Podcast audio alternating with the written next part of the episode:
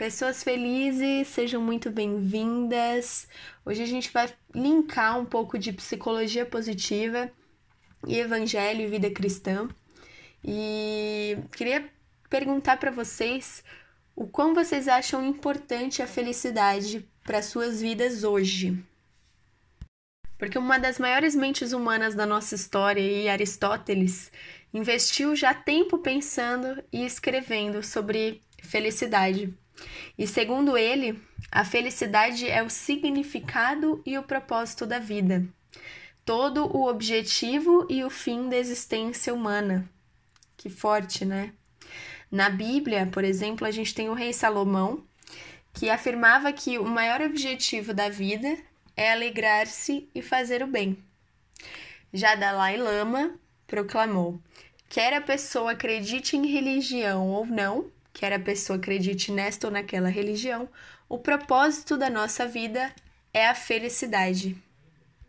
Então a ideia é que a gente construa e descomplique esse conceito de felicidade nas nossas vidas a partir de estudos científicos que relaciona a psicologia positiva, que já, nós já vimos antes, né, anteriormente, e a, a vida cristã, é, muitos valores, práticas cristãs vão de encontro com um bem-estar maior na nossa vida, como por exemplo, perdoar aqueles que nos prejudicaram de alguma forma, servir pessoas com amor, lembrar nossas bênçãos, né, contar as bênçãos, a gratidão e usar a fé como uma esperança, como um motor, é, uma fonte de, de otimismo em tempos difíceis. Isso tudo leva a felicidade. E a própria crença, né, de que Jesus veio para que a gente possa ter vida e tê-la em abundância. O evangelho por si é boas novas, é uma boa notícia. Então, a felicidade ela é, é definida de várias maneiras. Então, o que a gente vai explorar aí é um entendimento da felicidade a partir de, de alguns filósofos, de alguns conceitos e também sempre relacionar com a vida cristã. Então, primeiro que a psicologia positiva ela faz a gente entender a importância de nós identificarmos quais são os nossos, nossos talentos, as nossas habilidades para viver com excelência esses talentos. Então, daí a gente parte de novo para o princípio de que o autoconhecimento é extremamente importante, importante para uma vida mais feliz e mais engajada, né? Então, é, Aristóteles dizia que podemos ser felizes pelo daimon, que são as virtudes, e pelo areté, que é a excelência. E a virtude das virtudes, segundo ele, é a felicidade, é o encontro do pensamento e da ação. Eu achei essa frase demais, porque tem muita relação mesmo quando a gente se conhece, quando a gente sabe no que a gente é bom. É, isso nos dá ferramentas para trabalhar, né? Não trabalhar assim profissionalmente, eu falo, mas trabalhar em relação à nossa vida, o que a gente quer para nossa vida. Mas a gente também tem que ter ação e usar essas ferramentas que nós temos com o um máximo de excelência. Isso traz um significado para a vida, uma vontade de viver e uma felicidade, consequentemente, que não se mede. É, mas a gente vai enfrentar diversas adversidades é, no, nesse caminho, mesmo a gente conhecendo quais são as nossas habilidades e virtudes e forças de caráter, as adversidades vão vir, né? E aí, como permanecer feliz é a questão também. Mas o que eu quero abordar aqui com vocês é que muitas pessoas hoje que vivem uma vida infeliz, muito provavelmente, se você perguntar para elas, ou até se for o caso da sua vida, se pergunte: é, será que você está fazendo coisas que têm sentido, que têm a ver com aquilo que você faz de melhor, com as suas forças, com seus pontos fortes. Você está de fato usando aquilo que você tem de melhor? Essa é a, pergunta que eu quero fazer, ou até para você perguntar para alguém que está precisando é, ouvir essa pergunta. Porque quando a gente está fazendo aquilo, primeiramente, quando a gente se conhece, a gente já toma um gás, né? Um, algo, um passo a mais na nossa vida, um passo bem a mais, né? Bem a mais mesmo, eu diria. O autoconhecimento é fundamental. E aí você vai usar tudo aquilo que você tem. Quando isso acontece, você perde a noção do tempo, você entra em flow, que a gente fala na sua vida. E aí tudo passa a fluir naturalmente, porque você tá usando as suas forças com excelência. E isso Aristóteles já dizia. Então é muito interessante a gente pensar sobre isso. E aí para nós pensarmos como permanecer feliz mesmo mediante as adversidades, dificuldades que a gente vai encontrar no nosso caminho, Viktor Frankl, que é um psiqui... É, foi um psiquiatra, é, ele era um prisioneiro num campo de concentração nazista e ele escreveu um livro, inclusive, chamado Em Busca de Sentido. É uma frase muito famosa dele, não sei se vocês já ouviram, mas ele disse que quem tem um porquê enfrenta qualquer como. Quem tem um porquê enfrenta qualquer como. Olha que interessante isso, porque para ele o que permitia que muitos sobrevivessem às condições péssimas dos campos de concentração, né, desumanas, não, não estava diretamente relacionado à condição física, então, não eram os mais fortes que sobreviviam aos campos de concentração, mas os que conseguiam encontrar algum sentido naquele, naquele sofrimento. Então, segundo o, o Victor, nada proporciona melhor capacidade de superação e resistência aos problemas e dificuldades como um todo do que a consciência de ter uma missão a cumprir na vida. Porque ele passou a observar ali dentro do campo de concentração o que acontecia com as pessoas. Então, não necessariamente aquele homem forte e aparentemente saudável sobrevivia, mas quem tinha um porquê em enfrentar tudo aquilo. É, nesse ponto, eu quero perguntar para vocês se vocês já assistiram um filme que se chama A Vida é Bela. Eu assisti ele quando criança mas não foi algo que me instruíram. Olha, assiste esse filme porque você vai entender isso, ou assiste esse filme por esse motivo. Eu não sei se foi uma sessão da tarde, eu não sei o que foi, mas aquele filme marcou muito a minha vida. E eu guardei isso para mim sempre. Eu fui reassistir ele há dois anos atrás para poder lembrar daquilo que era tão forte em mim. É, se vocês não assistiram, assistam. Eu vou só dar um, um, breve spoiler aqui, mas nada que atrapalhe você em assistir esse filme. Mesmo que você já tenha assistido, assista de novo. É, o, o pai, ele acaba indo, o filho dele acaba indo com, no campo de concentração com ele e a mulher. É, eles são separados e, e esse pai, ele tem um, o porquê dele, né, a missão dele a cumprir ali é fazer com que o filho dele que parecesse aquilo tudo só uma brincadeira de esconde-esconde. Então, a missão dele era fazer o filho dele feliz, o propósito dele. Às vezes a gente pensa no propósito como algo tão grande, quando na verdade um propósito pode ser a felicidade do outro. Então, ele queria fazer o filho dele feliz. Ele teve que enfrentar o como ali, que era aquele campo de concentração, na maior alegria que ele podia ter, fingindo que ele estava numa grande brincadeira. Então, a vida, o nome é A Vida é Bela, né? É, o quanto esse pai é, não, não sofreu ali, não enfrentou, mas ele tinha uma motivação, ele tinha um significado em enfrentar aquilo, porque ele precisava fazer aquilo para que o filho dele permanecesse bem, permanecesse feliz. Então, é uma é, é um exemplo simples, né? E a, a, às vezes parece longe da gente, não, mas a gente não tá num campo de concentração. A gente não tá num. Não é denominado campo de concentração a vida que a gente vive hoje, mas é como se fosse.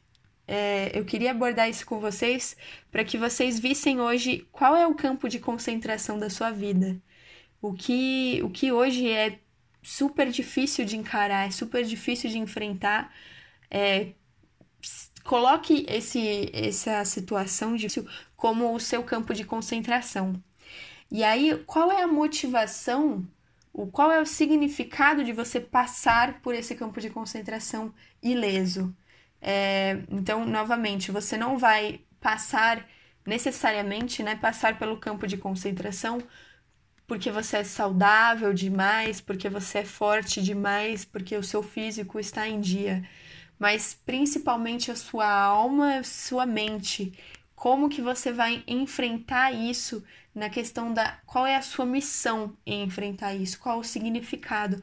Eu queria que você pensasse sobre isso e que você baseasse essa reflexão toda que a gente fez aqui nesse filme A Vida é Bela. Então, se você não assistiu, deixa de lição de casa aí para a semana, assista, tá bom? Por isso que ter um significado, um propósito para sua vida te faz caminhar lado a lado com a felicidade, porque aí nada vai te paralisar. Mas pelo contrário, tudo aquilo que aparecer te traz algum sentido, porque você vai entender que de alguma forma faz parte do processo. E sempre lembrando que, como cristãos, nós temos um, um propósito, uma missão, a gente pode chamar como a gente quiser, mas é um chamado para ser amado. É, então, que, o que Deus mais espera em nós, eu acredito, é que nós nos possamos nos sentir amado, amada, porque o amor dele transborda, o amor dele é, foi demonstrado naquela cruz por nós. Então, um grande propósito da vida de todo cristão é se sentir amado, amada, independente das circunstâncias da vida, independente de outra pessoa, mas você já é muito amado por Deus. É um grande propósito que a gente tem na nossa vida. E Outra, isso até leva a gente a pensar que não existe talvez um único propósito, uma única missão. Pode ser mais. Então não fique preso a encontrar uma única solução para sua vida, que seria, ah, eu vou encontrar o meu propósito. São vários propósitos e o primeiro é se sentir amado por Deus como cristão, como filho, se sentir parte do reino de Deus.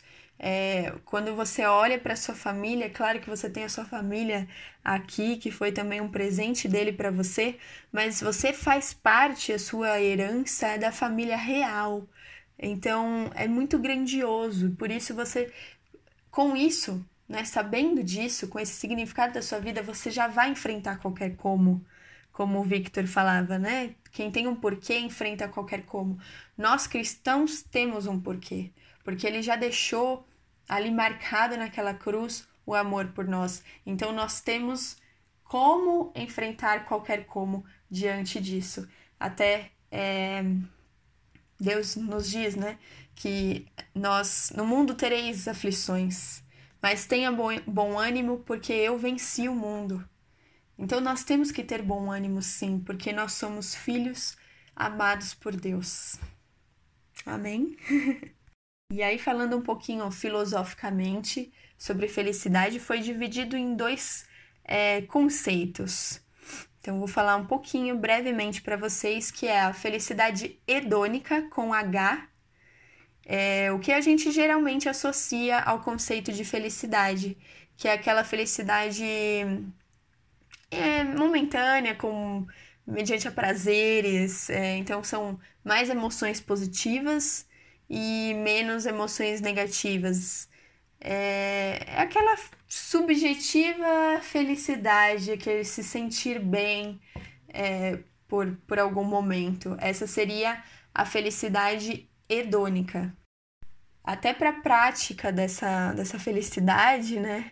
É, tem algumas intervenções, alguns exercícios simples que até vocês já podem ter ouvido, como, por exemplo, ter uma, um caderninho do lado da sua cama e aí, antes de se deitar, é, pontuar ali três coisas que aconteceram no seu dia, três coisas boas, para que você agradeça.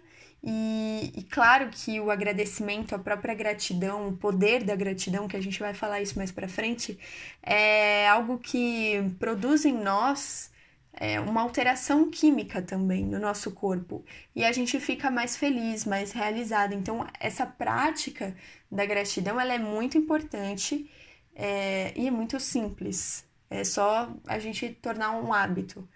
Mas é, dentro desse conceito de felicidade hedônica, é, os sentimentos eles são passageiros.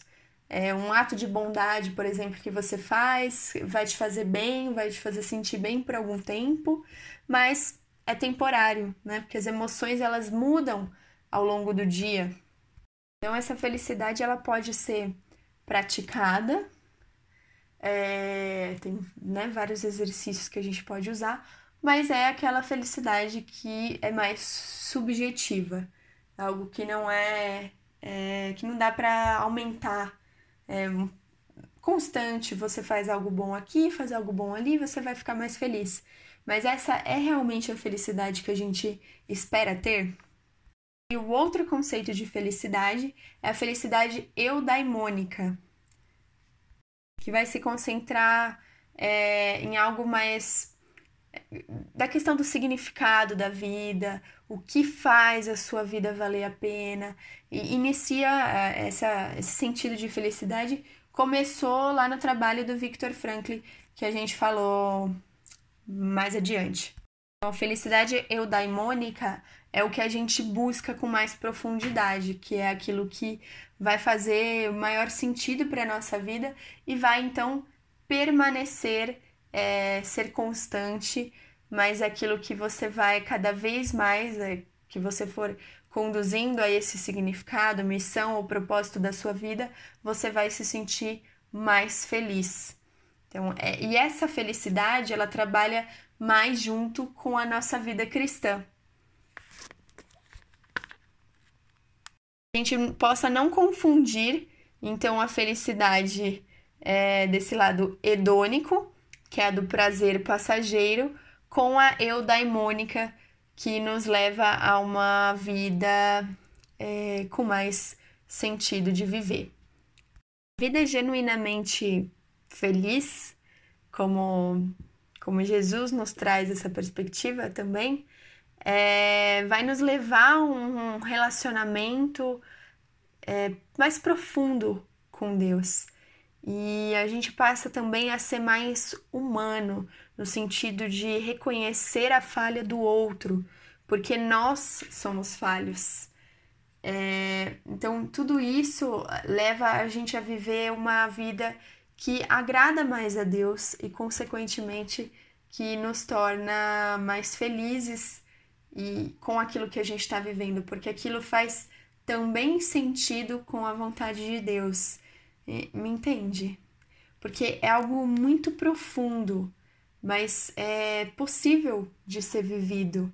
E é isso que Jesus também quer nos trazer essa essa felicidade profunda, aquela paz que excede todo o entendimento, que a gente fala bastante também, é porque você vive ali uma vida muito engajada, um relacionamento próximo e verdadeiro com, com Cristo.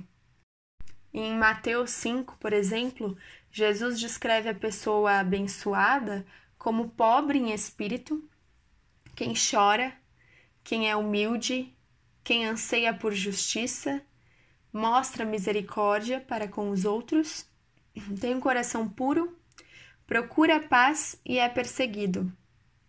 Então, os ensinamentos cristãos, eles veem a felicidade que essa pessoa abençoada como decorrente de um relacionamento nosso com Deus, não importando as circunstâncias.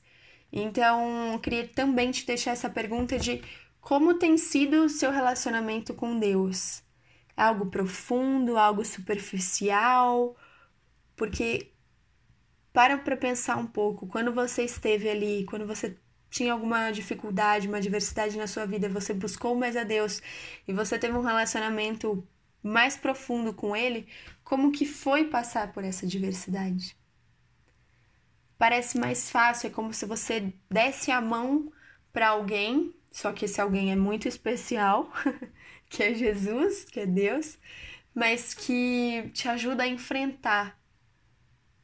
Então você ali com, com aquela, aquela intimidade, você consegue ver mais uma vez significado. o quão importante é você ver a sua relação com Jesus um significado para te levar ao seu caminho, à sua linha de chegada. A mensagem do, do Evangelho ela não deve ser uma alternativa a nós, mas um caminho para a liberdade, para o significado da sua vida e para a felicidade. Então, como é que está essa sua relação com o Evangelho? Porque aqui a gente vai falar também muito da ciência, muito das pesquisas e dos filósofos, mas a gente sempre vai linkar, porque não tem como falar em felicidade sem dizer em caminhar com Jesus, com Cristo, seja qual for a sua, a sua crença, mas não tem como a gente não linkar. Por isso, eu quero saber de você como é que está esse seu relacionamento com o Evangelho e a sua intimidade com Jesus. E é nessa perspectiva que estamos falando aqui que a fonte, então, o significado da felicidade estão em Deus.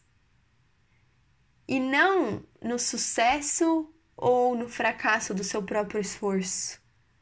Percebe como estar em Cristo é um grande propósito? Porque você tem um porquê. Você tem um porquê que é Cristo. Sua vida diretamente ligada a Ele. Então você vai enfrentar qualquer como, independente do seu sucesso ou do seu fracasso, você sabe qual é o seu caminho. É muito legal isso, né? E a própria Bíblia, ela fornece para nós um propósito específico para a humanidade. Os seres humanos, segundo a Bíblia, foram criados à imagem de Deus e com o propósito de glorificar a Deus. Então, viver a vida feliz é estar de acordo com o projeto que Deus escreveu para você. O propósito de uma pessoa então, é viver em obediência à vontade de Deus para a vida, né? o que vai resultar em um profundo senso de prazer, um, um significado, um prazer de existir. E essa obediência a Deus é, não deve ser uma vida limitada por leis específicas, por exemplo mas pelo contrário, uma obediência às intenções de Deus para sua vida. Fundamentado em um relacionamento que é muito próximo. A gente cai de novo na intimidade com Deus. E como conforme a gente cultiva esse amor e esse relacionamento com Deus, o, o amor por ele cresce. Então a obediência para nós cristãos, torna-se uma sensação de paz. Eu não sei se vocês sentem dessa forma, mas é uma sensação de paz e aí a felicidade, ela segue. Ela segue esse crescimento de amor e paz. É, é um processo de se tornar quem Deus pretende de nós. É, de realmente se parecer mais com Ele, nas atitudes, nos pensamentos e nos comportamentos. E, e Jesus ele nos ensina isso através da sua própria vida, porque ele viveu uma obediência ao, ao seu desígnio, né, ao, aquilo que ele tinha para cumprir ali. E, e ele foi o maior exemplo de, de pessoa, de referência que nós temos. E ele viveu exatamente aquilo que ele tinha para ele. E sempre em paz e numa alegria que às vezes as circunstâncias não traziam, mas era o porquê, aquele significado maior que levou ele a uma vida de um bem-estar que nós buscamos hoje, por exemplo o que a, a, a ciência ela é muito importante para a gente entender também os conceitos, mas ela acaba se limitando a, por exemplo, a psicologia positiva ao estudo do, da felicidade de um único indivíduo. É, e já o, a vida cristã exige de nós um propósito bem mais elevado, encontrado somente em Deus.